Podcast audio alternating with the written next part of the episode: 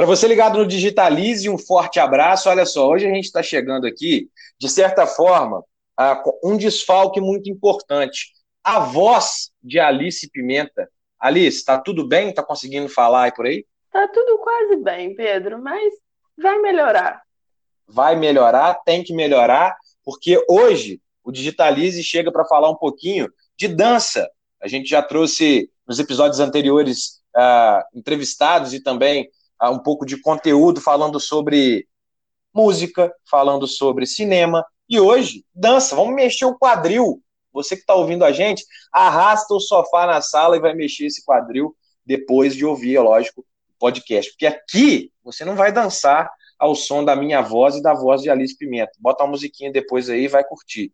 Porque, afinal, Alice, se o baile começou e você ficou sem um par, calma.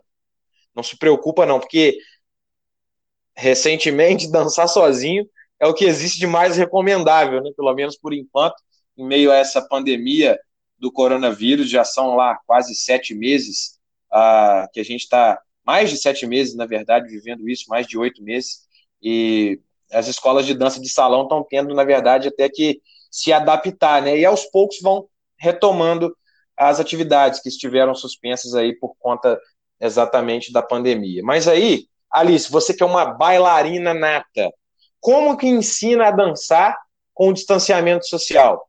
Como é que vai naquele baile ali, dar uma namorada sem a mão na cintura? sem nenhum contato. Como é que vai dançar um bolero, um tango, tango argentino, um forró, ou até um sambinha de gafieira ali, para dar aquela namorada, dançar legal? Como é que dança isso sem estar juntinho? Os professores de dança durante a pandemia estão tendo exatamente esse desafio, Alice, e a gente a gente tem até alguns exemplos, né, para a galera que está ouvindo a gente aqui no Digitalize. Ó, me chamar de bailarina é me subestimar de formas assim astronômicas, viu? Porque o máximo é ali um lado para o outro, um, dois, três, e olhe lá. Mas a gente tem alguns exemplos de adaptação dos estudos de dança. No Rio de Janeiro, por exemplo, na escola de dança Celso Vieira. Todo o processo deles foi adaptado para o período da pandemia, da quarentena, que as pessoas estavam em casa.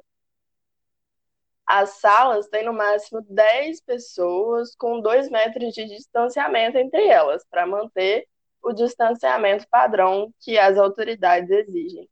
E na chegada, os alunos passam por medição de temperatura e limpam seus sapatinhos num tapete sanitizante.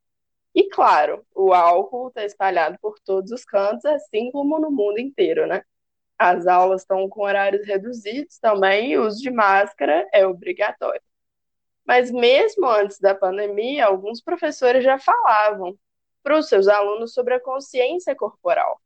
Que primeiro você precisa atingir essa consciência individualmente, para depois ter o seu parceiro e dançar com ele, né? Para ser bom junto, a dança tem que ser boa sozinha e é uma ótima oportunidade para não depositar todas as expectativas da dança no parceiro. Perfeito, perfeito. Você tem que ser bom também para a dupla fluir, né? Tem que desenvolver a sua capacidade técnica, a sua a consciência corporal, como foi dito aí brilhantemente por você, Alicinha da Garganta Ruim, ah, tô brincando assim com a Alice, porque a Alice está no departamento médico, Alice. Momento fofura aqui no Digitalize. O que está acontecendo com você? Ai, Pedro, eu nem te conto. Fui no médico essa semana. Pelo menos o amidalite. A médica falou que nunca ficou feliz de ver uma garganta tão inflamada, que pelo menos não era Covid. Fiquei feliz, mas fiquei triste, né? Fazer o quê? É o famoso. Pedir licença aqui da nossa audiência querida. É o famoso tô feliz e puto, né? A verdade é essa. Aquele meme que roda todo esse mundão de meu Deus, uh, é o que está vivendo a Alice Pimenta, mas vai voltar aos pouquinhos a voz marcante de Léo Batista, não, de Alice Pimenta aqui no Digitalize. Alice, acho que é interessante a gente trazer também um pouquinho de, de como o formato online. Mas como assim dançar online? Tá maluco, Pedro? Não, tô maluco, não. Ah, como você trouxe ah, brilhantemente na sua primeira participação, e a gente vê em alguns exemplos ao redor do Brasil e do mundo, muitas escolas estavam promovendo aulas online nesse período, né, e tiveram muito sucesso.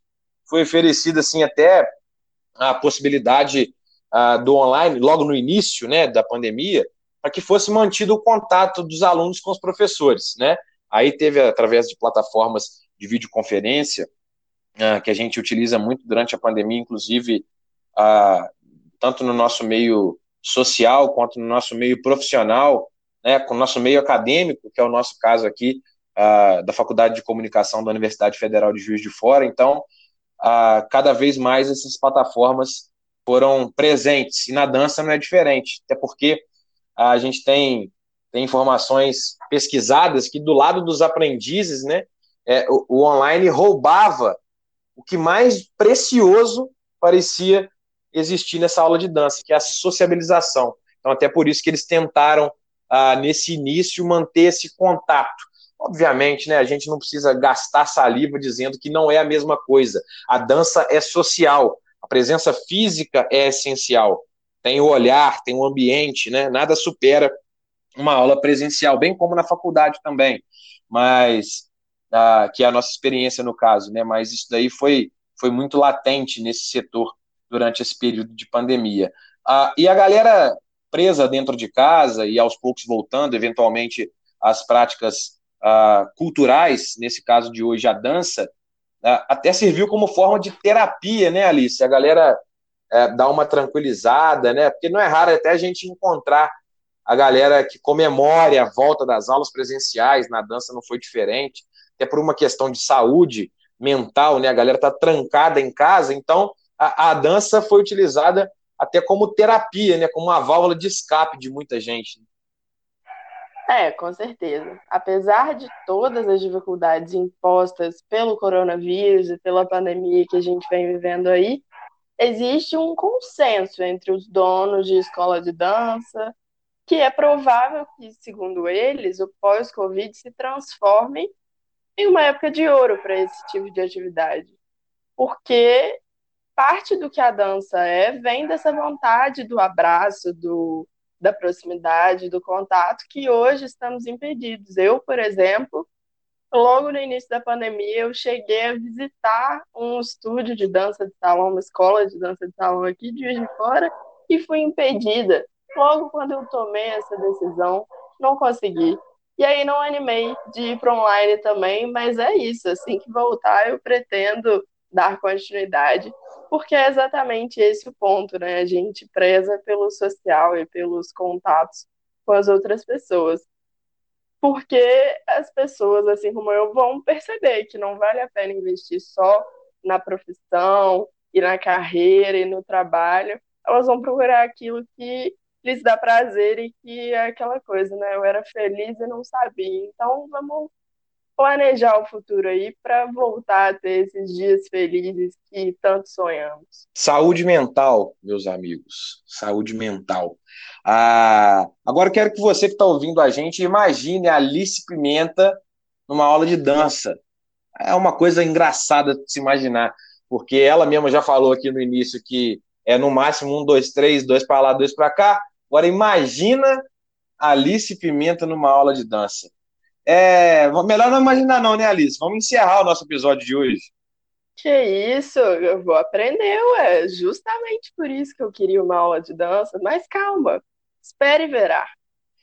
Esperarei e verei. Enquanto isso, você fica ligado com a gente no Digitalize, acompanhando todo o conteúdo produzido pela galera da Faculdade de Comunicação da disciplina de jornalismo digital. Um abraço para a Facom querida. Ó, um beijo para o nosso ouvinte querido. Ah, como já de costume, vou falar o que já está acostumado a falar, né? A gente se vê. Não, a gente se vê, não. A gente se ouve, a gente se escuta por aí aqui no Digitalize. Um abraço.